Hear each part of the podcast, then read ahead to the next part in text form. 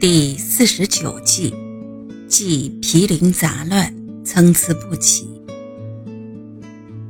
如果是毗邻整齐划一，高矮相当，则呈现出建筑景观美。这种景观美反射到人们的心理上，便是平等互助、和睦相处，因此有利于建立和睦的邻里关系。如果是毗邻布局错乱、高矮参差不齐，则不仅不美，而且。会反射到人们的心理上，相互歧视而造成隔阂。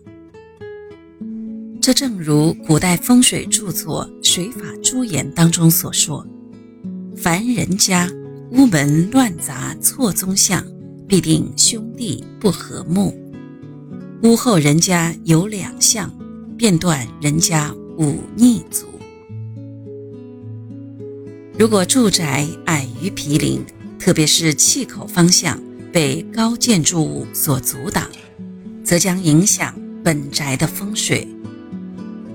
在广州市某路有间商店，东边被十五层楼阻挡，紫气东来不了，这可能是其生意一直不旺的诸多原因之一。